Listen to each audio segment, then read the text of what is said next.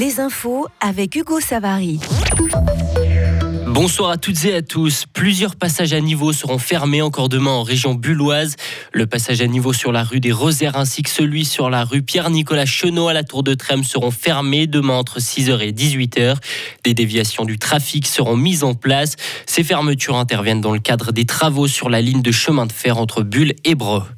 Un certain manque d'unité règne actuellement au sein du Conseil fédéral. La situation serait à l'origine du renoncement au début du mois à l'organisation par la Suisse de la COP 31 en 2026. Alors qu'un dossier de candidature était prêt, le département fédéral des affaires étrangères aurait freiné cette candidature sur fond de mésentente entre Ignazio Cassis et Simonetta Sommaruga d'après le matin dimanche. La Suisse craindrait également pour son image, le pays organisateur d'une COP étant généralement scruté de près. Une forte explosion a semé la panique dans le centre-ville d'Istanbul en Turquie. Elle est survenue dans la rue commerçante très fréquentée d'Istiklal en milieu d'après-midi.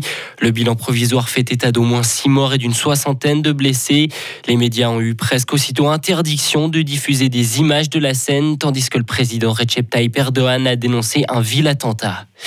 La justice iranienne a inculpé près de 800 personnes pour leur participation à des rassemblements dans le centre du pays, selon l'autorité judiciaire. Depuis le début des manifestations, suite à la mort de Masha Amini, plus de 2000 personnes ont été arrêtées, dont la moitié à Téhéran. Mais des organisations des droits de l'homme à l'étranger parlent-elles de 15 000 arrestations, des chiffres démentis par les autorités iraniennes. Benjamin Netanyahou fait son retour au sommet en Israël. Arrivé en tête des législatives du pays avec ses alliés d'extrême droite et ultra-orthodoxes, il a été officiellement chargé aujourd'hui de former un gouvernement. C'est une victoire pour l'ex-premier ministre évincé qui avait juré son retour. Son gouvernement pourrait être le plus à droite de l'histoire d'Israël. Un spectacle aérien a mal tourné aux États-Unis. Des avions de la Seconde Guerre mondiale se sont percutés hier à Dallas. Six personnes ont perdu la vie dans l'accident, mais aucun spectateur ou personne se trouvant au sol n'a été blessé. Les pilotes et membres d'équipage, la plupart des militaires à la retraite, sont décédés.